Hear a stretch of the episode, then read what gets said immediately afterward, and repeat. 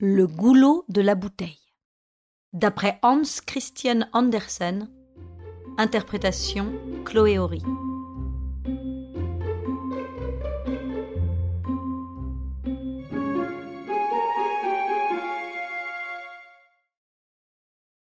Dans une rue étroite et tortueuse, toute bâtie de maisons de piètre apparence, il y en avait une particulièrement misérable, bien qu'elle fût la plus haute.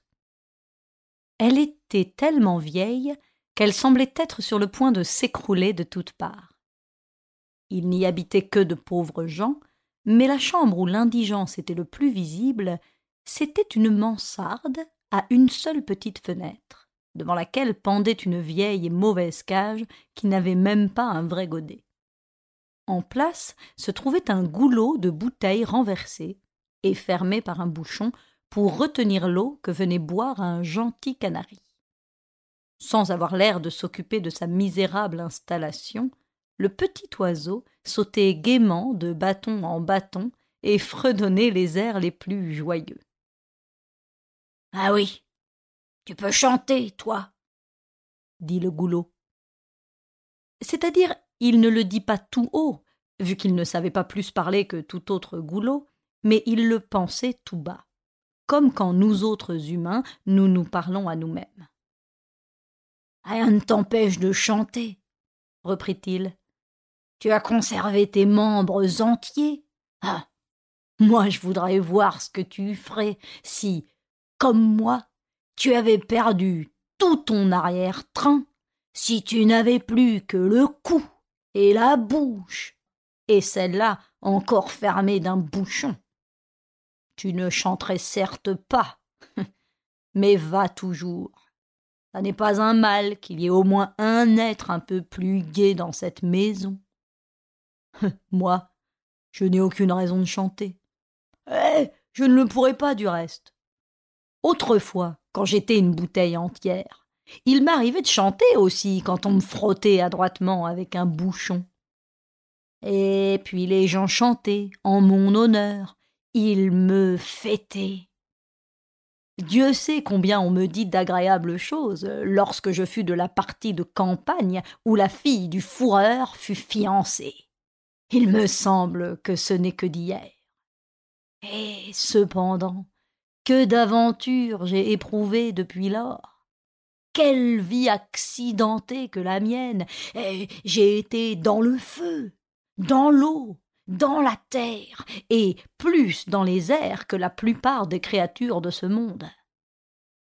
Voyons, que je récapitule une fois pour toutes les circonstances de ma curieuse histoire. Et il pensa au four en flammes où la bouteille avait pris naissance, à la façon dont on l'avait, en soufflant, formée d'une masse liquide et bouillante. Elle était encore toute chaude lorsqu'elle regarda dans le feu ardent d'où elle sortait. Elle eut le désir de rouler et de s'y replonger, mais à mesure qu'elle se refroidit, elle éprouva du plaisir à figurer dans le monde comme un être particulier et distinct, à ne plus être perdu et confondu dans une masse. On l'aligna dans les rangs de tout un régiment d'autres bouteilles, ses sœurs, tirées toutes du même four. Elles étaient de grandeur et de formes les plus diverses, les unes bouteilles à champagne, les autres simples bouteilles de bière. Elles étaient séparées les unes des autres selon leur destination. Plus tard, dans le cours de la vie, il peut fort bien se faire qu'une bouteille fabriquée pour recevoir de la vulgaire piquette soit remplie du plus précieux lacryma Christi, tandis qu'une bouteille à champagne en arrive à ne contenir que du cirage. Mais cela n'empêche pas qu'on reconnaisse toujours sa noble origine. On expédia les bouteilles dans toutes les directions. Soigneusement entourées de foin, elles furent placées dans des caisses. Le transport se fit avec beaucoup de précaution. Notre bouteille y vit la marque d'un grand respect pour elle. Et certes, elle ne s'imaginait pas qu'elle finirait, après avoir été traitée avec tant de déférence, par servir d'abreuvoir au serin d'une pauvresse. La caisse où elle se trouvait fut descendue dans la cave d'un marchand de vin. On la déballa, et pour la première fois, elle fut rincée. Ce fut pour elle une sensation singulière. On la rangea de côté, vide et sans bouchon. Elle n'était pas à son aise. Il lui manquait quelque chose. Elle ne savait pas quoi. Enfin, elle fut remplie d'excellent vin, d'un cru célèbre. Reçut un bouchon qui fut recouvert de cire et une étiquette avec ces mots Première qualité. Elle était aussi fière qu'un collégien qui a remporté le prix d'honneur. Le vin était bon, et la bouteille aussi était d'un verre solide et sans soufflure. On la monta à la boutique. Quand on est jeune, on est porté au lyrisme. En effet, elle sentait fermenter en elle toutes sortes d'idées de choses qu'elle ne connaissait pas, des réminiscences des montagnes ensoleillées où pousse la vigne, des refrains joyeux. Tout cela résonnait en elle confusément. Un beau jour, on vint l'acheter. Ce fut l'apprenti d'un fourreur qui l'emporta. On la mit dans un panier à provisions avec un jambon, des saucissons, un fromage, du beurre le plus fin, du pain blanc et savoureux. Ce fut la fille même du fourreur qui emballa tout cela. C'était la plus jolie fille de la ville. Toute la société monta en voiture pour se rendre dans le bois. La jeune fille prit le panier sur ses genoux. Entre les plis de la serviette blanche qui le recouvrait sortait le goulot de la bouteille. Il montrait fièrement son cachet rouge. Il regardait le visage de la jeune fille qui jetait à la dérobée les yeux sur son voisin, un camarade d'enfance, le fils du peintre de portraits. Il venait de passer avec honneur l'examen de capitaine au long cours, et le lendemain il devait partir sur un navire. Lorsqu'on fut arrivé sous la feuillée, les jeunes gens causèrent à part. La bouteille entendit encore moins que les autres ce qu'ils se dirent, car elle était toujours dans le panier. Elle en fut tirée enfin. La première chose qu'elle observa, ce fut le changement qui s'était opéré sur le visage de la jeune fille. Elle restait aussi silencieuse que dans la voiture, mais elle était rayonnante de bonheur. Tout le monde était joyeux et riait gaiement. Le brave fourreur saisit la bouteille et y appliqua le tire-bouchon. Jamais le goulot n'oublia plus tard le moment solennel où l'on tira pour la première fois le bouchon qui le fermait. Dit-il avec une netteté de son de bon augure. Et puis, quel doux glou-glou il fit retentir lorsqu'on versa le vin dans les verres. Vive les fiancés s'écria le fourreur. Et tous vidèrent leurs verres, et le jeune marin embrassa sa fiancée. Que Dieu vous bénisse et vous donne le bonheur, reprit le papa. Le jeune homme remplit de nouveau les verres. Buvons à mon heureux retour, dit-il. D'aujourd'hui en un an, nous célébrerons la noce et lorsqu'on eut vidé les verres, il prit la bouteille et s'écria Ah Tu as servi à fêter le jour le plus heureux de ma vie. Après cela, tu ne dois plus remplir d'emploi en ce monde. tu ne retrouverais plus un aussi beau rôle.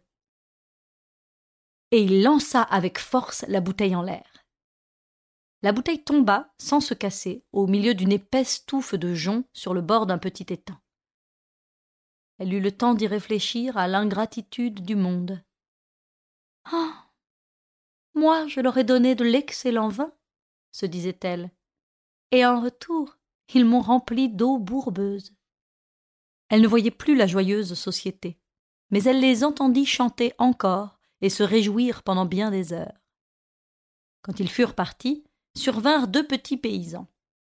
En furetant dans les joncs, ils aperçurent la bouteille et l'emportèrent chez eux. Ils avaient vu la veille leur frère aîné, un matelot qui devait s'embarquer le lendemain pour un long voyage et qui était venu dire adieu à sa famille. La mère était justement occupée à faire pour lui un paquet où elle fourrait tout ce qu'elle pensait pouvoir lui être utile pendant la traversée. Le père devait le porter le soir en ville. Une fiole contenant de l'eau de vie épurée était déjà enveloppée lorsque les garçons rentrèrent avec la belle grande bouteille qu'ils avaient trouvée. La mère retira la fiole et mit en place la bouteille qu'elle remplit de sa bonne eau de vie. Comme cela, il en aura plus, dit-elle. C'est assez d'une bouteille pour ne pas avoir une seule fois mal à l'estomac pendant tout le voyage. Voilà donc la bouteille relancée en plein dans le tourbillon du monde. Le matelot, Pierre Jensen, la reçut avec plaisir et l'emporta à bord de son bâtiment, le même justement que commandait le jeune capitaine dont il vient d'être parlé. Elle n'avait pas trop déchu, car le breuvage qu'elle contenait paraissait aux matelots aussi exquis qu'aurait pu l'être pour eux le vin qui s'y trouvait auparavant. Voilà la meilleure des pharmacies, disait-il chaque fois que Pierre Jensen la tirait pour en verser une goutte au camarade qui avait mal à l'estomac. Aussi longtemps qu'elle renferma une goutte de la précieuse liqueur, on la tint en grand honneur. Mais un jour, elle se trouva vide, absolument vide. On la fourra dans un coin où elle resta sans que personne prît garde à elle. Voilà qu'un jour s'élève une tempête. D'énormes et lourdes vagues soulèvent le bâtiment avec violence. Le grand mât se brise, une voie d'eau se déclare. Les pompes restent impuissantes, il faisait nuit noire, le navire sombra. Mais au dernier moment, le jeune capitaine écrivit à la lueur des éclairs sur un bout de papier Au nom du Christ, nous périssons. Il ajouta le nom du navire, le sien, celui de sa fiancée, puis il glissa le papier dans la première bouteille vide venue, la reboucha ferme et la lança au milieu des flots en fureur. Elle, qui lui avait naguère versé la joie et le bonheur, elle contenait maintenant cet affreux message de mort. Le navire disparut, tout l'équipage disparut. La bouteille rebondissait de vague en vague, légère et alerte comme il convient à une messagère qui porte un dernier billet doux. Dans ses pérégrinations, elle eut le bonheur de n'être ni poussée contre des rochers, ni avalée par un requin. Le papier qu'elle contenait, ce dernier adieu du fiancé à la fiancée, ne devait qu'apporter la désolation en parvenant entre les mains de celle à laquelle il était destiné. Après tout, le chagrin et le désespoir qu'il devait provoquer eussent encore mieux valu que les angoisses de l'incertitude qui accablaient la jeune fille. Où était-elle? Dans quelle direction voguer pour atteindre son pays? La bouteille n'en savait rien. Elle continua à se laisser balloter de droite et de gauche. Tout à coup, elle vint échouer sur le sable d'une plage.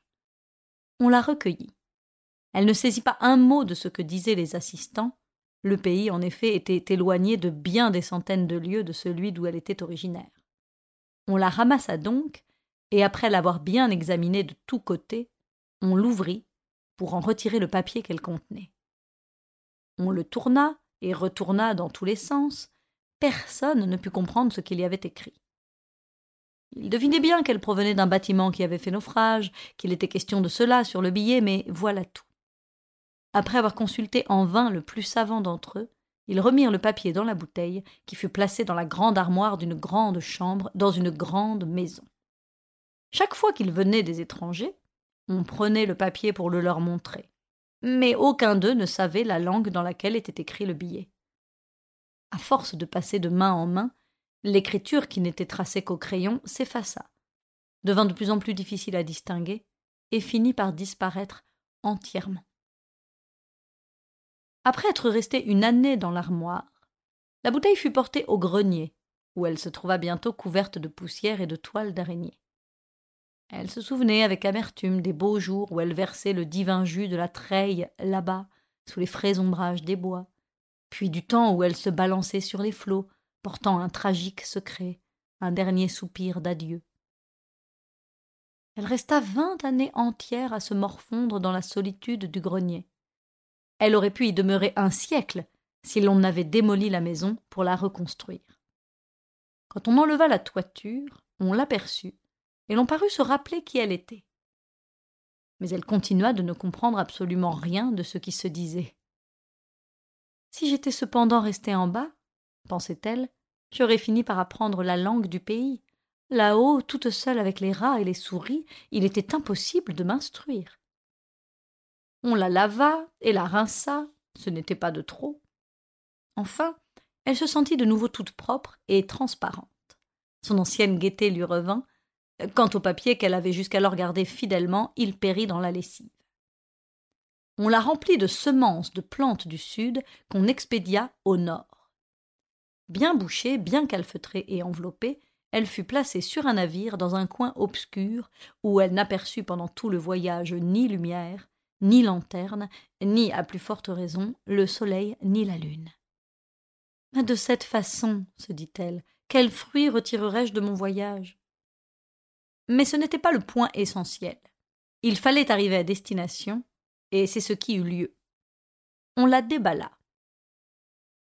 Ah Dieu Quelle peine ils se sont donnés entendit-elle dire autour d'elle, pour en mitoufler cette bouteille.